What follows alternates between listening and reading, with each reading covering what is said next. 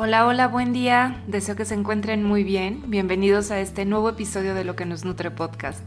Y bueno, dirán, ¿por qué en martes si este podcast normalmente sale los lunes? Bueno, la idea es que me quise esperar un poquito porque hoy celebramos el Día del Amor y de la Amistad y quería platicar con ustedes justamente de este tema de cómo poder ser amigos de nosotros mismos. Y a ver, de pronto podemos pensar que ser amigos de nosotros mismos o dedicarnos tiempo pudiera ser algo egoísta. Pero ese viaje interior que hacemos para amigarnos con nosotros mismos, lo último que es es egoísta.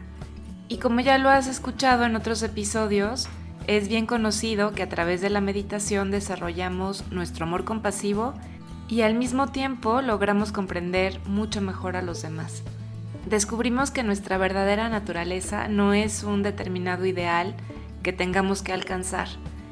Es simplemente lo que ahora somos y esto es aquello con lo que justamente podemos hacer vínculos de amistad, aquello que podemos celebrar.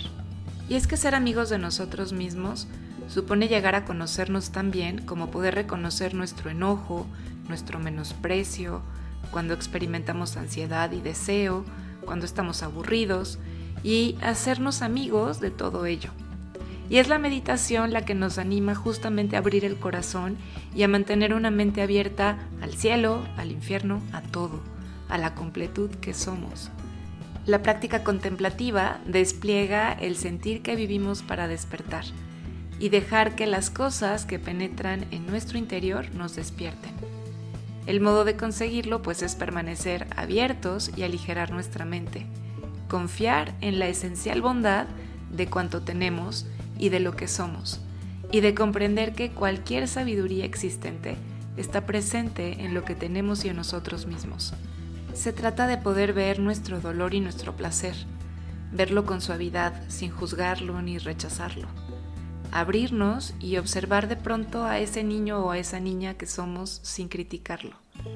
Explorar también nuestra naturaleza con sentido del humor y con generosidad hacia nosotros mismos, como hacia todos los lugares a los que de pronto nos aferramos para entrar finalmente en una bella amistad con nosotros, saber que el único obstáculo real es la ignorancia y la inconsciencia.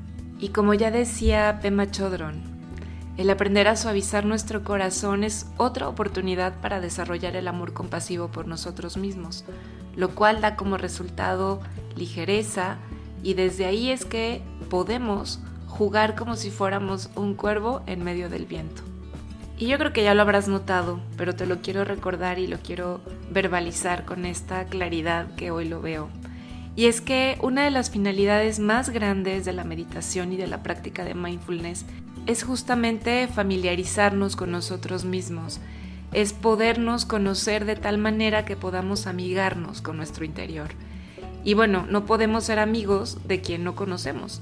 Me parece muy importante que este aprender a mirarnos sin condenarnos ni rechazarnos, solamente reconociéndonos y dándonos cuenta, es lo que nos lleva a poder crear este vínculo amoroso y suave con nuestro propio mundo interno.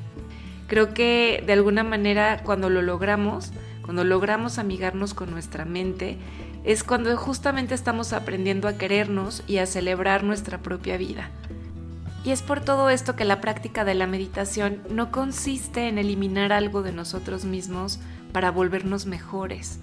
Consiste realmente en aceptar lo que ya somos, algo que nos proponemos hacer con curiosidad y también con mucho interés.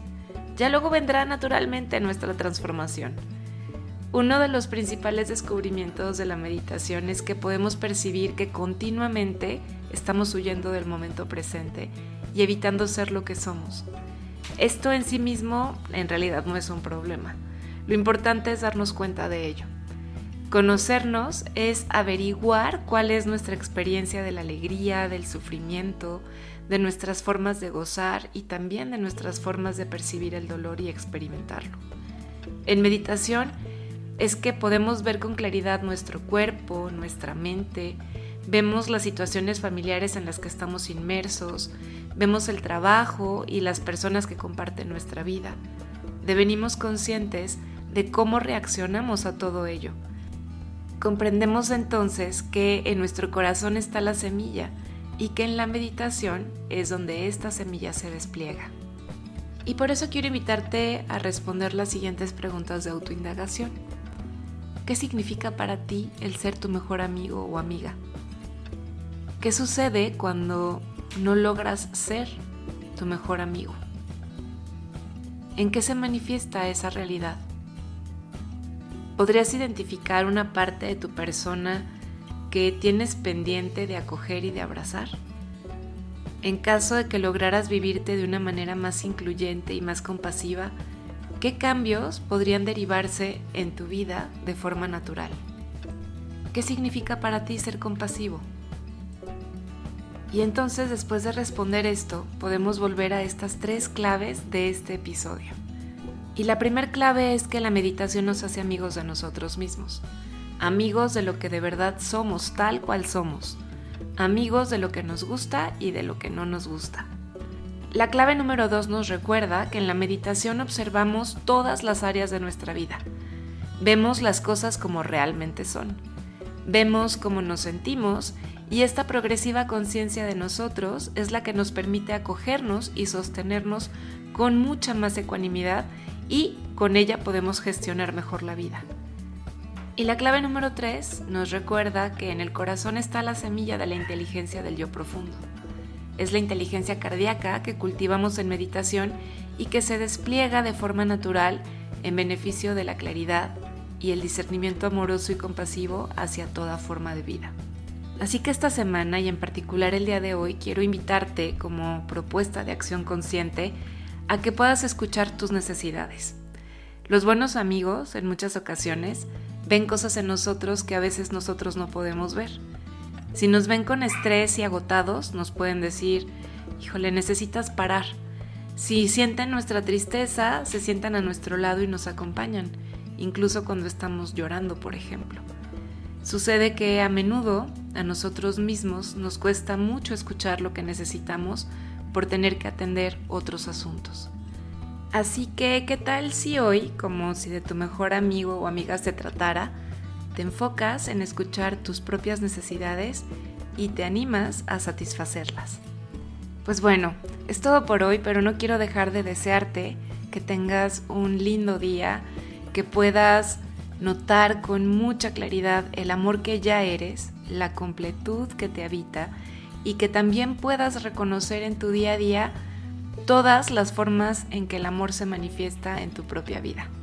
Muchísimas gracias por escucharme, gracias por estar por aquí y ahora sí nos encontramos el próximo lunes para seguir cultivando juntos luz, sabor y nutrición en la vida cotidiana. Hasta muy pronto.